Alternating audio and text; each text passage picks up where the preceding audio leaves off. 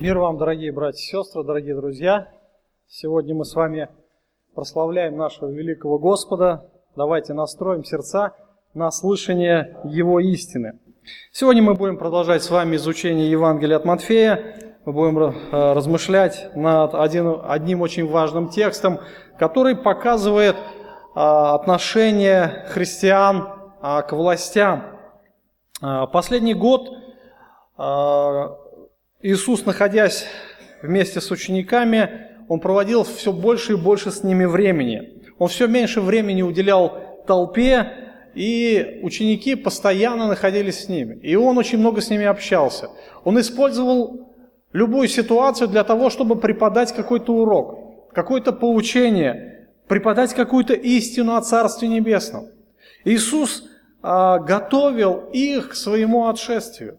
Он понимал, что ученики его, вот эти 12 учеников, должны будут остаться здесь, его уже не будет, и под руководством Святого Духа они должны будут проделать то великое дело по распространению благой вести. И в этом месте Священного Писания Господь, в частности Петру, объясняет, как же относиться к земным властям. Сегодня в христианской среде ведется полемика относительно того, как же нам относиться а, к, к властям, как а, верующим а, участвовать в политической или а, другой области жизни государства, где грань этого участия. Например, некоторые говорят, что ну, надо, мы люди не от мира сего, и нам полностью надо отрешиться вообще от всякого участия в этом обществе. А, другие говорят, нет, нам надо принимать активное участие. Например, а, лидер харизматического движения, пастор церкви Посольства Божьего Санде Аделаджа а, призывает своих членов церкви активно участвовать в политической жизни страны. Он и другие члены его церкви активно участвовали на Майдане, активно свергали правительство Януковича, и они оправдывали, говорили, что оправдывали себя и говорили, что это нечестивое правительство, надо поставить хорошее правительство, которое не коррумпировано будет и так далее. И многие спрашивают, а как нам быть? А что нам делать, если власти нечестивы? Как нам относиться к этим властям? Вы знаете, подобных вопросов может возникать масса.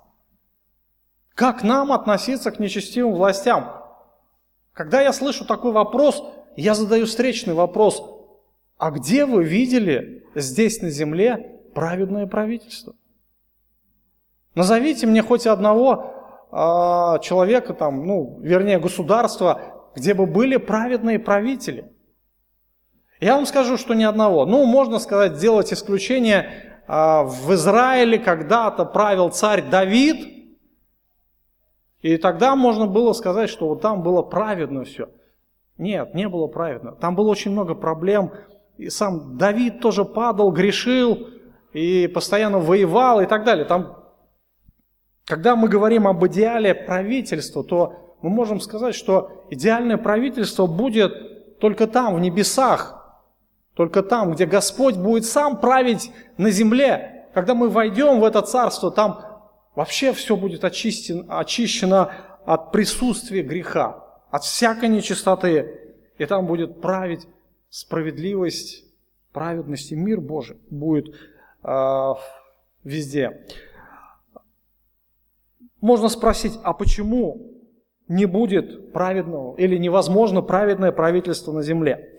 Ну, есть несколько причин по этому поводу. Ну, во-первых, то, что мы должны помнить, что дьявол является князем мира сего. То есть помните, когда он подходил ко Христу, он говорит, если, падше, поклонишься мне, я дам тебе всю власть мира, ибо она предана мне.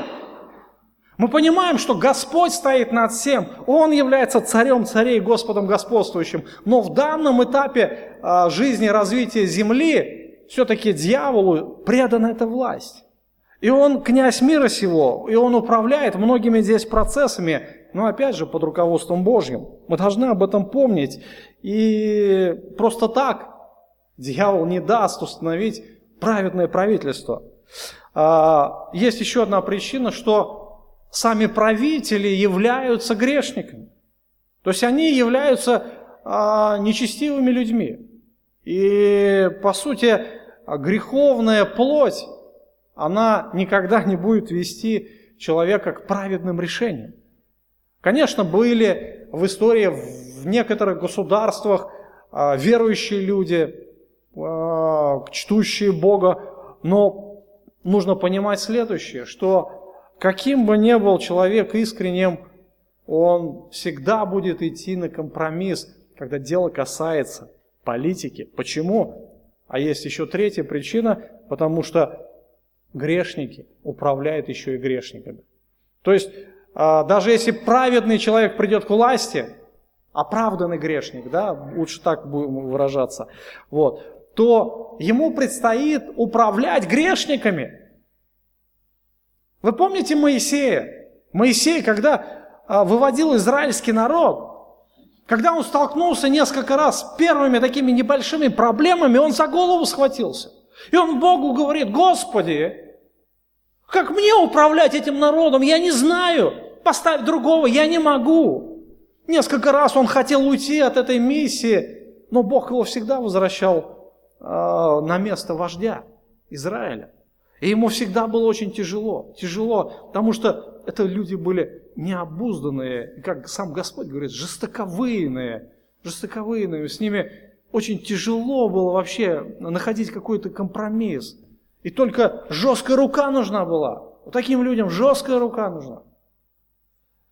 Грешники управляют грешниками, и этим миром правит князь мира сего, дьявол. Поэтому, как бы мы не тешили себя иллюзиями о хорошем правителе, о праведном правителе, оставьте эти мысли в мечтах, может быть. Это вообще нереально. И мы должны всегда помнить, что мы жители на самом деле другой страны и сложим другому царю. И наше царство праведности и мира, оно установится только в будущем. И пока же здесь, находясь на земле, нам придется довольствоваться тем, что Бог дает нам. Нам не нужно тешить себя иллюзиями, что мы сможем изменить этот мир сегодня благодаря правительству. Нет, мы можем помогать в чем-то, но изменить этот мир мы не сможем. Поэтому э, мы должны руководствоваться четко принципами священного писания, которые Бог оставил здесь в Библии. И здесь как раз Господь объясняет, как же мы должны относиться к земным правителям? Была одна ситуация в жизни Иисуса Христа, и Господь использовал эту ситуацию для того, чтобы преподать, в частности, Петру очень хороший урок. Урок, как правильно относиться к земным правителям. Откроем это место Священного Писания, Евангелие от Матфея, 17 глава, с 22 по 26 стих. Во время пребывания их в Галилее Иисус сказал им, «Сын человеческий предан будет в руки человеческие, и убьют его, в третий день воскреснет».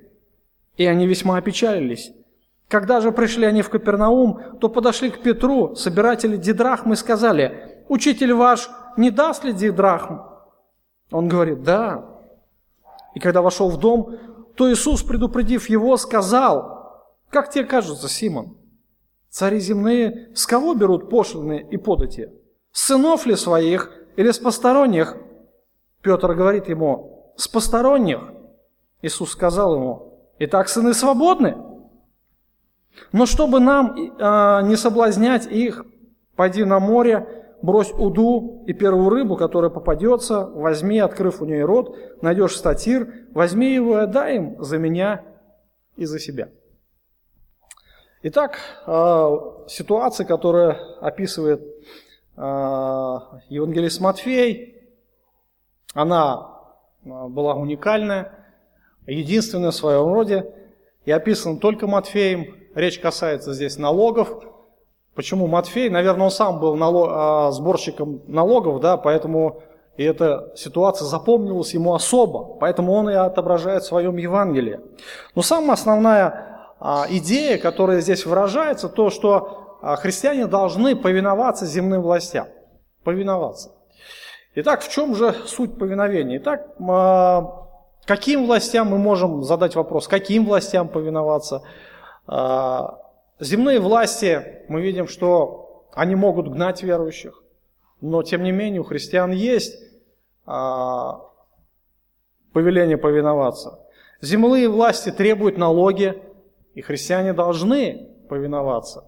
И они обязаны платить а, подати и налоги земным властям. Итак, посмотрите, а, в самом начале, а, в этом контексте повиновения земным властям, Иисус говорит о, своем, о своей смерти и воскресении. То есть уже на протяжении вот такого короткого периода времени, после того, как Иисус начал работу по созиданию церкви, он уже, по крайней мере, трижды мы читаем в Евангелии, он говорит о своей смерти и воскресении. На этой почве, помните, у него даже конфликт с Петром был. Петр говорит, да не будет с тобой такого Господи. Но э, Господь его очень так вот, э, так резко, резко останавливает. И Христос вновь и вновь напоминает о том, что ему нужно будет а, быть преданы в руки человеческие. Убьют его и в третий день воскреснет. И мы видим, что для учеников это, опять же, пренеприятнейшее известие. То есть, когда они слышат, когда они слышат о том, что Иисус вновь и вновь им повторяет о своей смерти, это не доставляет им радости нисколько. Они до конца еще не могут уразуметь те глубокие истины, которые заложены в этом событии. То, что Иисус должен был сделать, они этого не понимают. Но Иисус вновь и вновь, Он постоянно, постоянно, постоянно говорит об этом.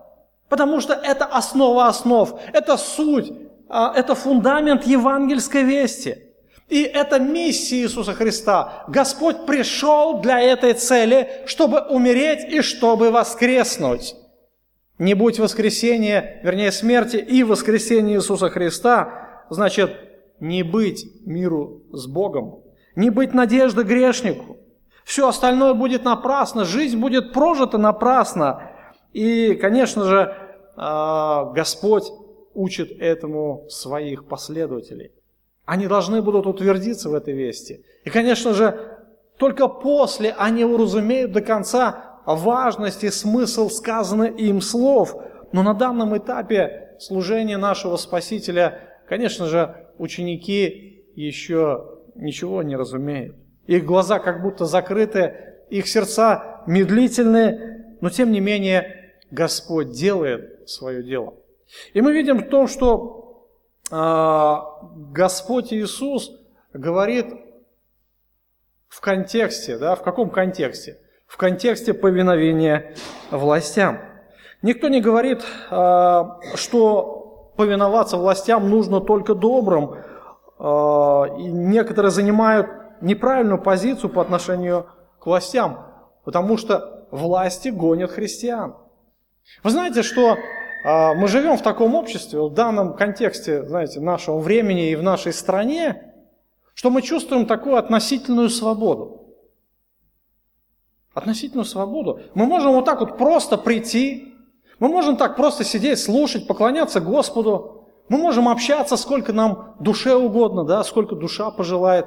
Мы можем выйти на улицу, провести какие-то акции, провести евангелизации, провести благотворительные какие-то акции, раздать пищу, раздать одежду там неимущим и так далее и тому подобное под эгидой церкви. Все мы можем это делать. Никто нам этого не запрещает. И мы думаем, что это нормальная ситуация. Друзья, вторая глава первого послания Тимофею, где говорится о том, чтобы мы молились за властей, чтобы проводить жизнь тихую и безмятежную, во всяком благочестии, чистоте. Это ответ Бога на нашу молитву. Но в мире не везде так. В мире не везде так. Вы знаете, что сегодня, по крайней мере, я попытался узнать статистику, по крайней мере 300 миллионов христиан, активно исповедующих Иисуса Христа, не номинально, а активно, они находятся в подполье. В подполье. Они находятся вне закона. Например, Саудовская Аравия. Законом христианства или вообще любая другая религия, кроме мусульманства, запрещено. И если а, кто-то начинает проповедовать или даже обращать веру другого мусульманина, его могут или посадить на пожизненно, или э, предать смертной казни. И это реальность. Сегодня э, очень много стран в Африке, в Китае, например, э, в Азии христианство вне закона. Они не могут собираться так, как мы сегодня с вами собираемся. Это сегодня. Я не говорю о древних временах, когда вообще о христианстве, о том, что христиане могут так свободно ходить и благовествовать, вообще не было речи. Тогда это было вообще сказкой какой-то. То есть, если бы те верующие, которые жили в первые века, или, например, в средние века, в, эпоху Средневековья, они могли услышать о нашей с вами жизни, то они бы не поверили, они сказали, это сказка вообще, это нереальность. Вообще, реальная картина та, что а, кровь верующих, это кровь, а, жизнь верующих, это жизнь мученичества. Это реальная картина. И вы знаете, что сегодня, или может быть завтра, или через какое-то время все может измениться в одночасье. Мы помним историю нашей страны, друзья. Многие живут как будто в стране, где не было никогда гонений. Но мы жили в Советском Союзе. И наши отцы наши деды, они были гонимы.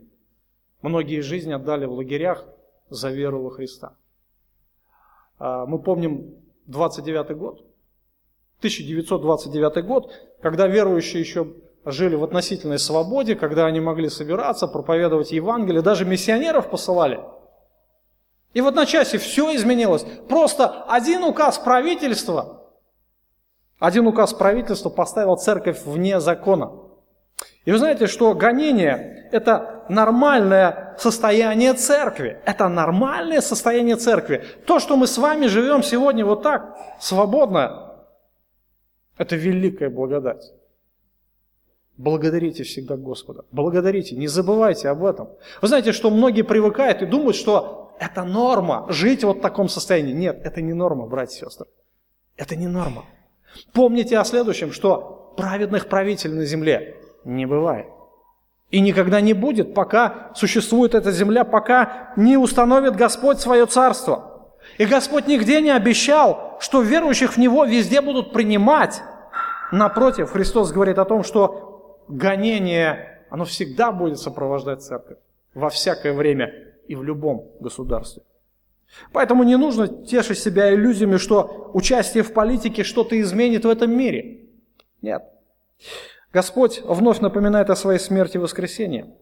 И Он добровольно подчиняет себя планам Небесного Отца. Он не чувствует себя беспомощным, но Он целенаправленно выполняет свою миссию.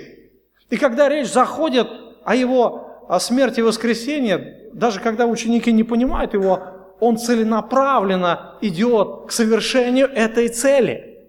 Он говорит, я для того и пришел. Мы должны понимать, что над всеми правителями стоит всеведущая рука Отца Небесного.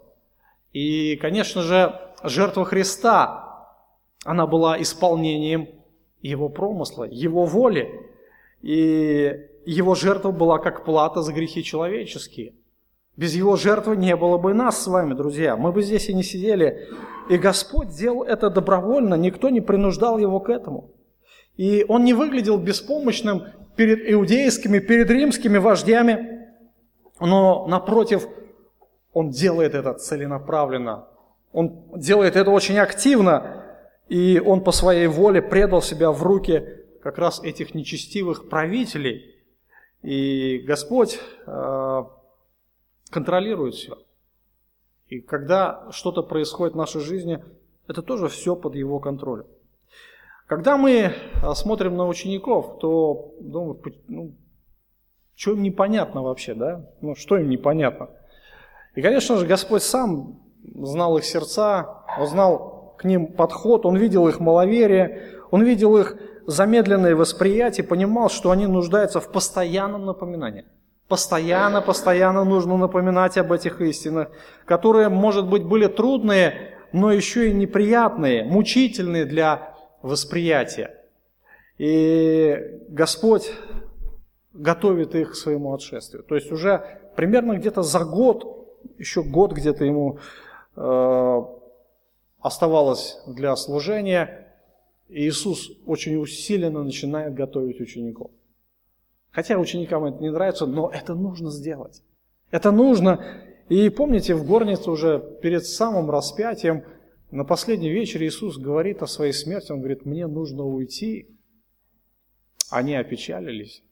Но он говорит, это лучше для вас, чтобы я пошел. Это лучше для вас, потому что утешитель придет. И мы уже несколько раз говорили об этом, о том, что теперь качественно меняются отношения Иисуса Христа с Его учениками. Иисус был с ним, с ними, после Его отшествия, после Дня Пятидесятницы Иисус будет уже жить в них. Вы понимаете вот эту разницу? Когда Иисус рядом и когда Иисус живет в них. То же самое можем сказать и о себе. Итак, э, несмотря на то, что земные власти – злые будут, да, нечестивые. Несмотря на то, что они будут гнать верующих, они гнали Христа, они убьют Христа. Тем не менее, Христос добровольно подчинил себя им. И Он повелевает это делать своим последователям. Он показывает нам просто примеры.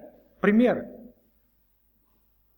Не нужно думать, что наши правители будут лучше. Если, например, наш президент, наш президент сегодня а, не дает ходу однополым бракам, мы можем сказать, слава Богу, слава Богу, но вы поймите, что завтра все может измениться. Все может измениться в одночасье. Или же президент другой станет, или же еще какие-то ситуации произойдут. Но мы знаем, что а, как бы там ни было, мы должны следовать примеру нашего Господа. Земные власти они будут гнать христиан. И никогда они не будут слушать нас. Вот это очень важно помнить об этом. И также они требуют подати. Посмотрите, а, в контексте а, своей смерти и воскресения Иисус а, как бы Иисус показывает пример Петру, дает хороший ему урок. И посмотрите дальше. Они приходят в Капернаум, и тут к Петру подошли собиратели дидрахм и сказали, учитель ваш не даст ли дидрахму? Он говорит, да. То есть а, произошла следующая ситуация. А, Петр жил в Капернауме и уже на тот момент был довольно известной личностью. И Христос был путешественник, как бы у него не было своего дома там. Он жил, наверное, скорее всего, у Петра, а, Христос, мы знаем по контексту в данной ситуации, находился в доме, а Петр как-то вышел на улицу. Других учеников с ними не было. И вот подходят собиратели э, дидрахм. Что такое дидрахм? Дидрахма была э, одобренная римскими властями налогом, который разрешали религиозным вождям собирать на храм в Иерусалиме. То есть это определенная плата с каждого ну, в данном случае мужчины. И эта плата шла на содержание храма в Иерусалиме. И когда в пустыне была построена скиния, Бог обеспечил ее содержание а, и обслуживание, обложив ежегодным налогом в пол секля всех евреев мужского пола от 20 лет и старше. В книге Исход 30 главе мы читаем следующее. Когда будешь делать исчисление сынов Израилевых, при пересмотре их, то пусть каждый даст выкуп за душу свою Господу при исчислении их. Всякий поступающий в исчисление должен давать половину секля, секля священного, в секле 20 гер, полсекля приношения Господу. Всякий поступающий в исчисление от 20 лет и выше должен давать приношение Господу.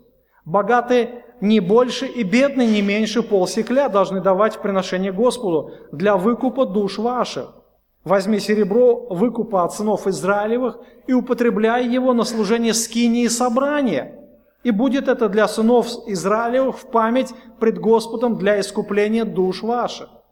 Итак, мы видим, что здесь Господь устанавливает налог. Серебро, определенная а, мера серебра насколько я помню, что сикель это был 15 грамм серебра. И полсекля каждый год, а, каждый еврей от 20 лет а, и выше должен приносить налог. То есть собиралось это все серебро, отдавалось на нужды священников. То есть мы знаем, что очень много нужно тратить денег на обслуживание.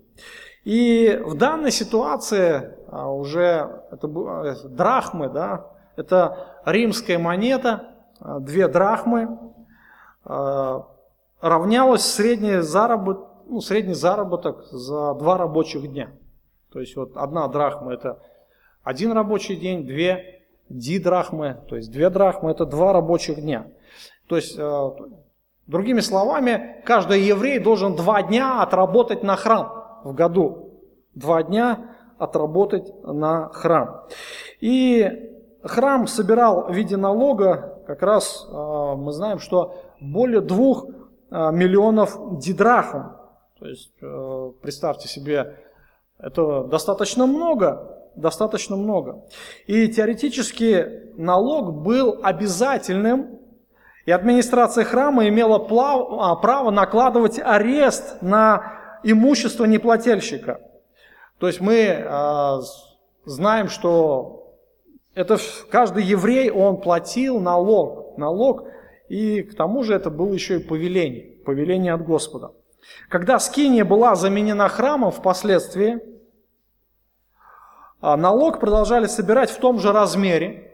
И после того, как евреи вернулись, а, вернулись Неемия установил, временно сократил его до одной трети секля, потому что народ был бедный. Э, с полсекля до одной трети секля, то есть 5 грамм серебра. И содержание Иерусалимского храма, мы знаем, что оно стоило больших денег, больших затрат. То есть, если мы посмотрим на саму схему богослужения, то мы поймем, э, о чем вообще идет речь. То есть, смотрите, по закону нужно было ежедневно утром и вечером приносить э, по однолетнему агнцу каждый день, 365 дней в году. Кроме агнцев приносили, мы знаем, что хлебные жертвы, там, вино, э, муку, масло. Нужно было подготовить также ладан, нужно было подготовить фимиам, которые сжигались тоже каждый день, дорогие завесы, одежда для священников, которые изнашивались, и одеяние первосвященника в стоимости вообще было невообразимо дорого. То есть все это было очень дорого, очень дорого стоило. И на это требовались деньги. То есть а, я думаю, что те, кто занимается поддержанием порядка в доме молитвы, знают, о чем идет речь. Да? То есть тот же газ, тот же свет, но это по современным расценкам. А, какие-то материалы и так далее. То есть то же самое мы можем сказать и о храме. Но там было намного больше, потому что нам не нужно приносить жертвы, да? нам не нужно совершать какие-то обязательные обряды в сравнении с Иерусалимским храмом. И сбор а, налога, сбор как раз вот этих дидрахм был хорошо организован. То есть каждый еврей знал, о чем идет речь. В первый день месяца Адар, то есть это буквально перед Пасхой, а, который соответствует примерно нашему марту месяцу, а, во всех городах и деревнях Палестины объявляли о том, что наступило время уплаты налога. 15 числа того же месяца в городах и деревнях устанавливались будки, в которых уплачивался как раз этот налог. И если к 25 числу Адара налог не был уплачен, то его можно было бы уплатить только непосредственно в Иерусалимском храме на посещение праздника Пасхи. И вот как раз у Христа, вернее у Петра на тот момент а, спросили, не даст ли он а, денег, как раз вот две драхмы, на этот налог. А, он был путешественник, он не был, он не жил тогда в Капернауме, и как раз уча... эти собиратели Дидрахм подошли к Петру, потому что он был тогда значимой уже личностью, он был рядом с Христом, он был хорошо известен, и не знаю, почему они подошли вот именно таким образом. А может быть, иудейские вожди подослали их. Э, иудейские вожди уже тогда искали повод, чтобы даже в малейшем в чем-то можно было обвинить Иисуса Христа. И Петр, посмотрите, интересно, как а, Петр реагирует. Он говорит, да, не даст ли, говорит, ваш учитель Дидрахм? И Петр сразу говорит, да, даст. Он даже Христа не спросил, Господи, а ты дашь Дидрахмы собирателям налогов? Он даже не спрашивал, но он утвердительно говорит «да». А почему Петр говорит «да»? Но, наверное, Петр был уверен в своем Господе. И мы знаем, что учитель никогда не нарушал закон, и он всегда платил налоги, какие нужно. То есть он в совершенстве полностью исполнил закон. И Христ, а, Петр, конечно же, а, имел наставление от Христа. Петр хорошо знал эти истины. И также он видел, как Господь поступал. И поэтому он так ответил утвердительно, да, Господь даст вам налог. Когда мы вообще говорим о налогах, то без налогов, наверное, невозможно ну, существование а, никакого государства. Почему? Ну, потому что, чтобы фу- государство функционировало, нужна четко установленная система власти. Система власти. То есть должны быть правители, должны быть подчиненные, должны быть, э, должна быть полиция какая-нибудь, да, система, которая контролирует порядок. А также уже, э, если уже система будет развита, должны быть школы, больницы и так далее и тому подобное. И все это нужно оплачивать. И все это нуждается в финансах, да? А где взять финансы? Ну, конечно же, налоги, налоги. И мы знаем, что Господь установил власти, и все власти от Него мы читаем в Писании, поэтому э, Господь и повелевает платить налоги. И мы знаем, что вот в этой ситуации, дальше мы читаем, что Иисус дает Петру урок, но и показывает хороший пример – каким образом относиться к властям. Когда вошел он в дом, то есть Петр вошел в дом, то Иисус, предупредив его, сказал, «Как тебе кажется, Симон, цари земные с кого берут пошлины или подати? Сынов ли твоих или посторонних?» Петр говорит ему, «С посторонних?» Иисус сказал ему, «Итак, сыны свободны, но чтобы нам не соблазнить их, пойди на море, брось уду и первую рыбу, которая попадется, возьми, открыв в ней рот, найдешь статир, возьми его, отдай им за меня и за себя. А, интересно, а, вообще развивается эта ситуация. То есть подходят сборщики налогов и говорят, учитель ваш даст дидрахму? Петр говорит, даст. И вот он заходит в дом, и смотрите, вот это слово «предупредив», оно немножко перевод такой корявый. А буквально а, опередив Петра. То есть э, Петр только входит, а Господь ему еще не дает ему сказать ни слова, он задает ему тут же вопрос. А с чем связан был такой вопрос у Иисуса Христа Петру? Ну, скорее всего, скорее всего, здесь Господь видел мысли Петра. Он видел его вопросы, а, вопросы касательно этого налога. И интересно, он, а, его спрашивает, как тебе кажется, Симон, цари земные с кого берут пошлины или подати, с сынов ли своих или с посторонних? То есть сам а, вопрос, он был от, как бы ответом, наверное, да, лучше сказать, на вопрос Петра. А Петр-то размышлял как? Ну, думает, если же если Господь царь, если Он Бог, если Он а, должен принимать поклонение, то чей храм вообще? Кому принадлежит храм? Помните, Иисус приходит в храм в самое первое посещение после выхода на служение. Он берет бич, начинает всех выгонять, и он буквально говорит, дом отца моего, говорит, домом молитвы наречется, а вы сделали его вертепом разбойников. Вы сделали его домом торговли. То есть буквально он потом объясняет а, свою миссию, и ученики понимают, что в принципе этот храм предназначен для Христа. Там же должен жить Бог, Отец. А кто является Иисус Христос? Сын Божий. Так должен ли Сын Божий платить налог на то, что ему принадлежит? Может быть, так Петр размышлял, но, по крайней мере, Иисус, опережая Петра, то есть не дав сказать ему ни слова, он задает ему вопрос, «Симон, цари земные с кого берут пошлины? А, или подати? С сынов ли своих или с посторонних?»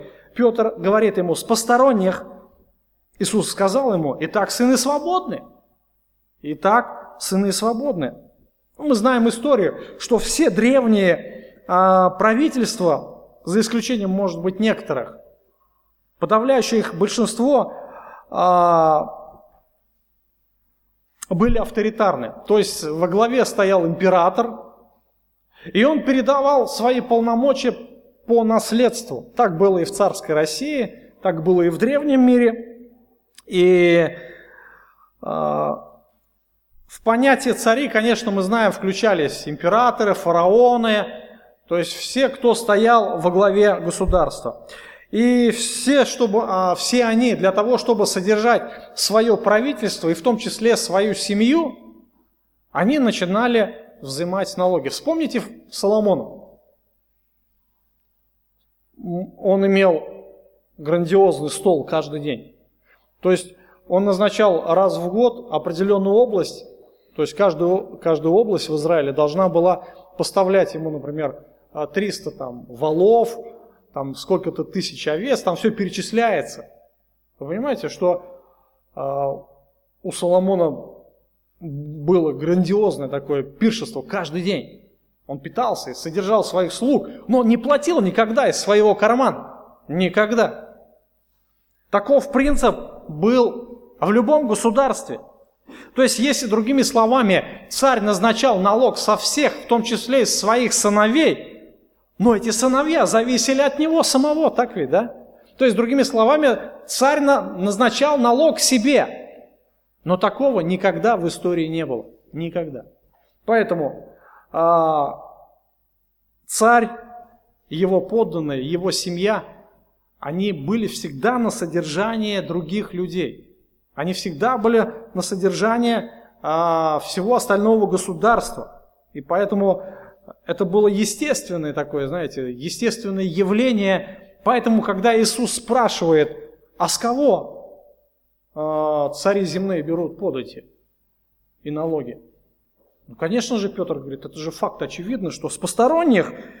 И, конечно же, э, с посторонних. Иисус говорит, тогда сыны свободны, да? То есть, другими словами, Иисус очень ясно здесь заявляет – во-первых, о своем положении, что он Сын Божий. И что все те, кто следует за ним, тоже являются его подданными. И по сути, они должны были быть свободны от налога, от, так, от такого именно налога, от налога на храм. И, и Господь говорит, да, свободны. По идее, Он как бы а, показывает, что в принципе они не, не обязаны этого делать. Ну ладно, ученики, ведь храм предназначен для Иисуса Христа. По идее-то он должен там выседать и царствовать. А мы видим, что Иисус дальше не останавливается. Он говорит, чтобы не соблазнять их, чтобы не соблазнять их. То есть он дает повеление заплатить этот налог. И мы видим, что Господь а, говорит, что не нужно соблазнять неверующих людей. Не нужно, потому что э, люди всегда будут искать повод для того, чтобы зацепиться за какую-нибудь, знаете, мелочь и обвинить христиан. Сатана будет всегда клеветать, если верующие будут давать повод. И на них будет вылито очень много с грязи, потому что сатана, он назван дьявол. Вот слово «диаболос» – это клеветник, обманщик. Он будет клеветать всегда на верующих людей. Тем более на Господа клеветали, мы знаем. И Господь э, а, этим примером, Он поощряет своих учеников.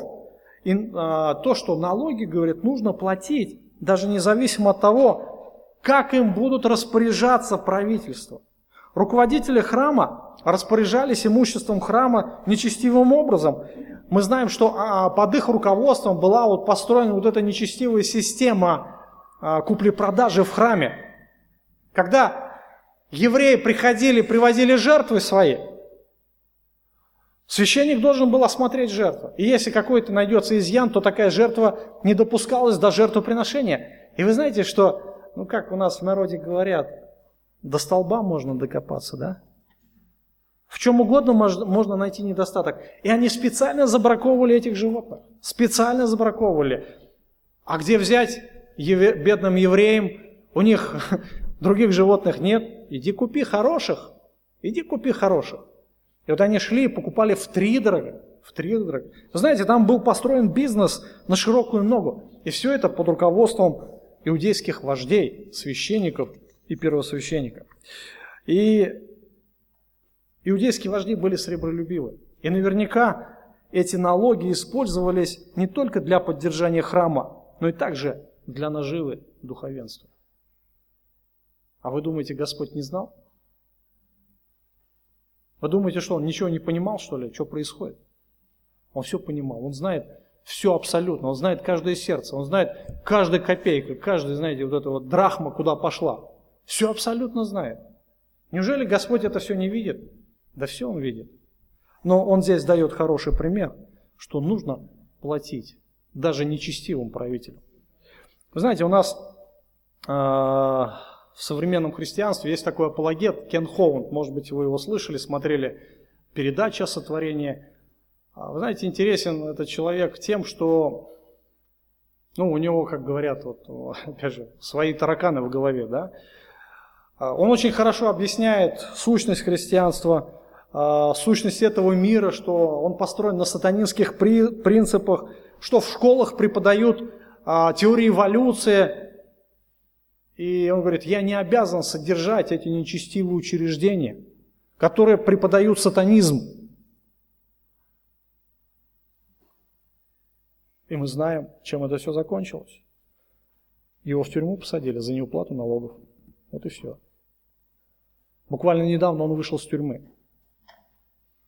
Но он, а, опять же, продолжает отстаивать свои взгляды. Но я хочу сказать следующее, что нигде вы не найдете подобного учения. Итак, а, Иисус платит налог, который мог бы не платить. Но чтобы не подать повод соблазнять неверующих, он говорит Петру, чтобы он заплатил налог.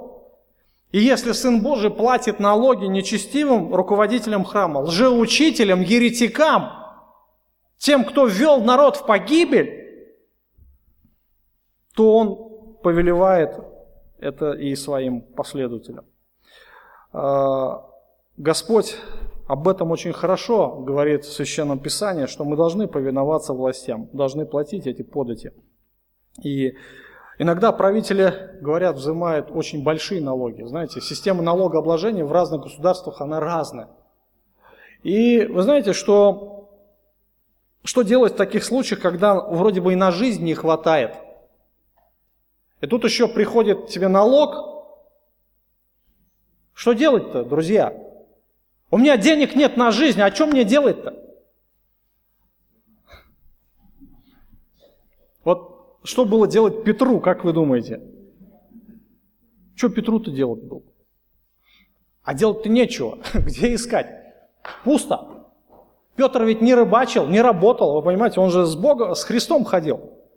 Он проповедовал. А где взять денег-то? У него, у Петра еще дети были, семья была, жена, теща была, да? Но Господь знает и это. Господь знает а, нашу ответственность перед государством. И Он знает, что мы имеем нужду прежде нашего прошения. Так написано в Священном Писании. И заметьте, что делает Иисус. Он совершает чудо. Обычное чудо, и этим самым показывая, что он заинтересован в том, чтобы верующие жили правильно. И на тот момент у Христа и у Петра не было столько денег, чтобы отдать на храм. И Господь в очередной раз подчеркивает свою божественность. И это действительно уникальный случай, это единственный своего рода случай.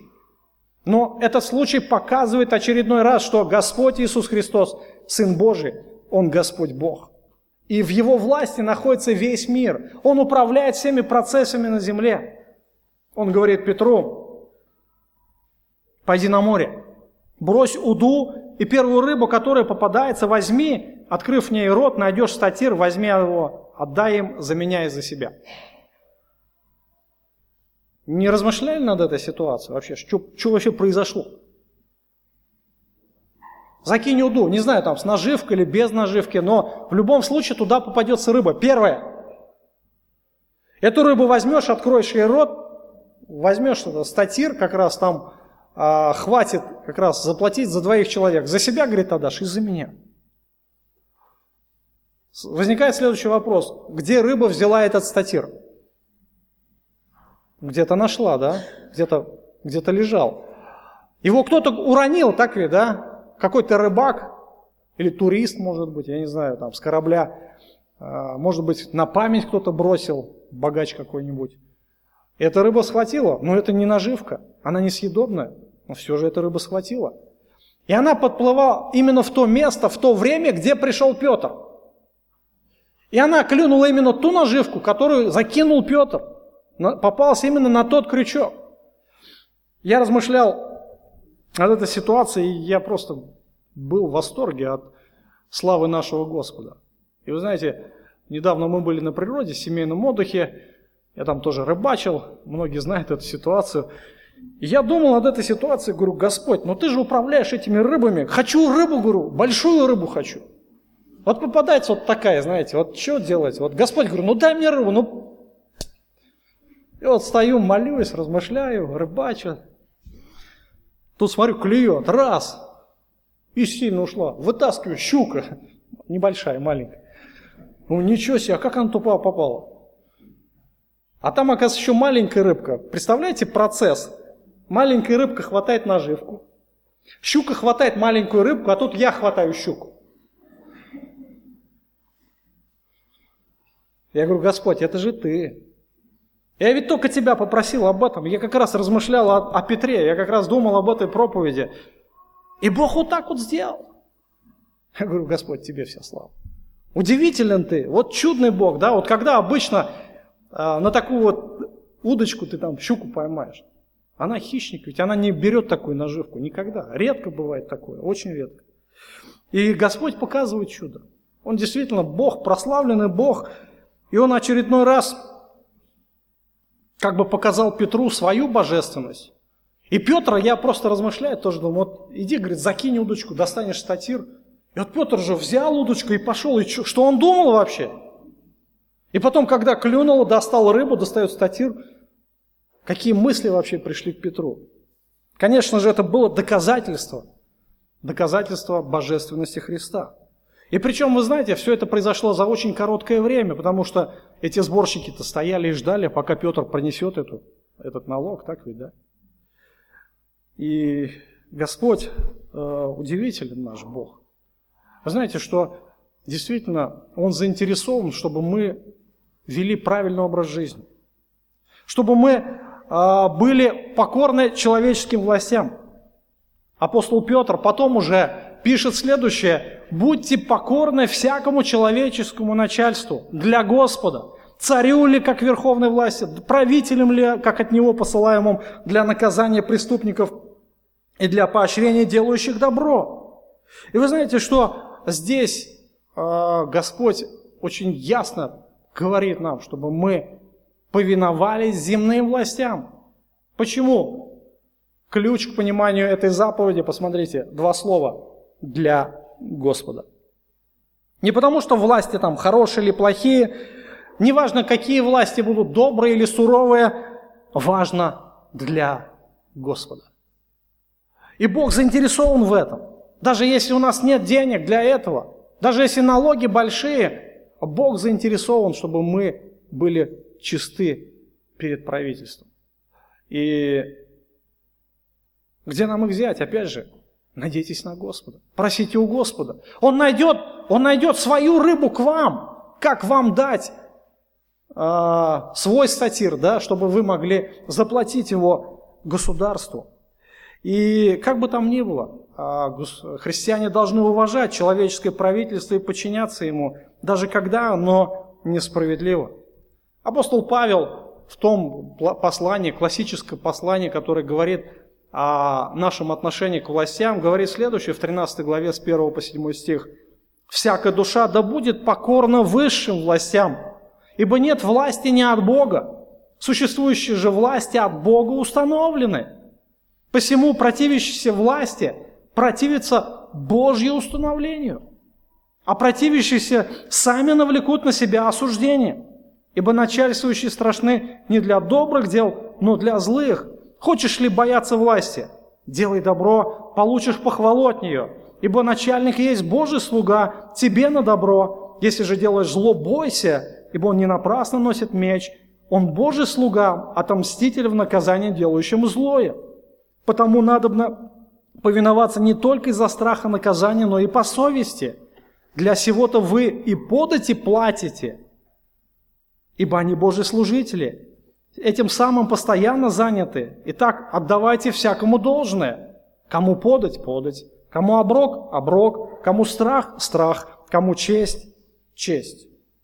То есть, в принципе, здесь даже комментировать не надо. Все очень просто, доступно и ясно сказано апостолом Павлом. Верующие должны подчиняться гражданским законам и властям не с отвращением или э, снисходительностью а охотно и за, э, по совести. То есть вот э, что должно побуждать верующих. Ради Господа. И христиане должны искренне уважать человеческое правительство не потому, что оно всегда заслуживает уважения, а потому что это воля их Господа. Это воля Господа, который назначил это правительство для человеческой пользы. И люди, которым писали, писали Петр и Павел, а, они постоянно подвергались усиливающимся гонениям и притеснениям со стороны Римской империи. Постоянно это было. И апостолы призвали их быть а, не только верными и законопослушными гражданами, но и полезными. Вы знаете, что мы являемся гражданами Небесного Царства. Но мы живем здесь на земле. И мы знаем, что ранняя церковь, она никогда не поднимала восстание против Рима. Из истории мы знаем, что а, церковь никогда не поднимала такую кампанию протеста против рабства, какими бы порочными и жестокими не были принципы.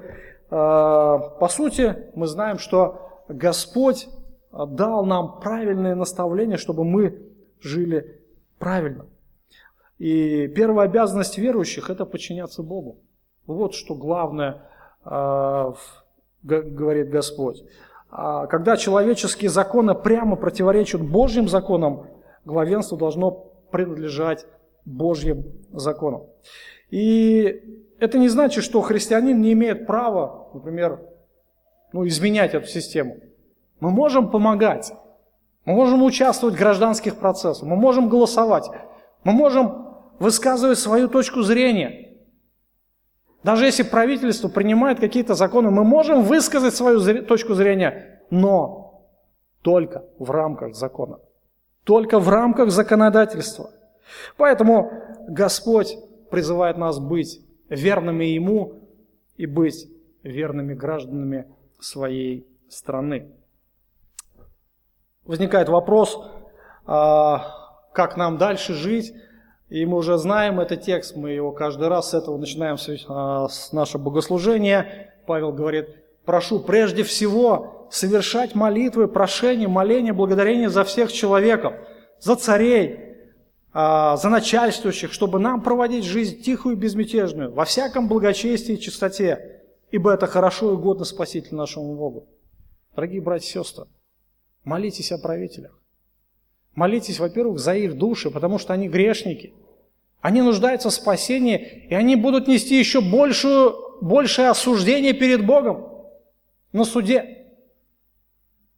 И если они не уверуют во Христа, горе таким людям, горе таким душам, на них возложена большая ответственность. Поэтому дай Господь им спасение, дай Господь спасение нашим президентам, нашим начальствующим, нашим мэрам и так далее. Чтобы все они были спасены это главное в жизни человека. Также молитесь за то, чтобы они принимали правильные, правильные решения. Чтобы нам жить, а, проводить жизнь тихую, безмятежную, во всяком благочестии и чистоте.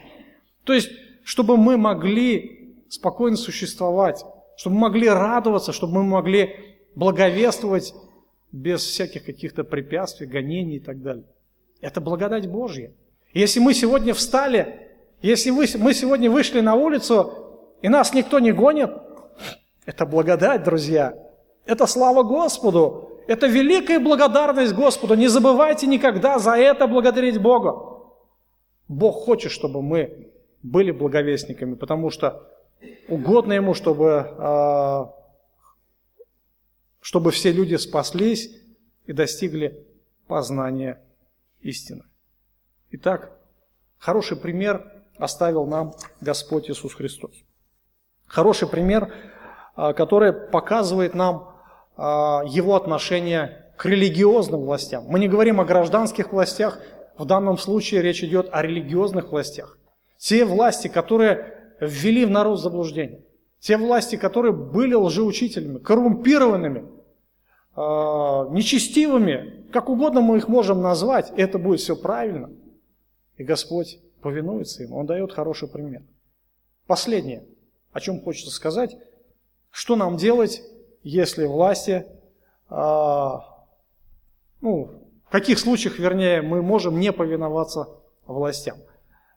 Я думаю, что вы многие знаете об этом, но хочется повторить.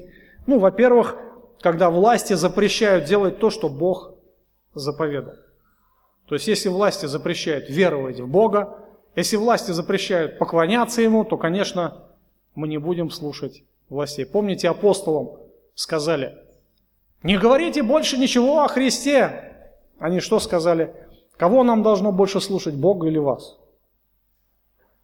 И с другой стороны, если власти заставляют делать то, что Бог запретил.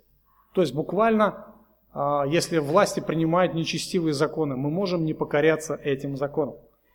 Почему? Потому что законы Божьи для нас важнее. И самое главное, ищите во всем славы Господу.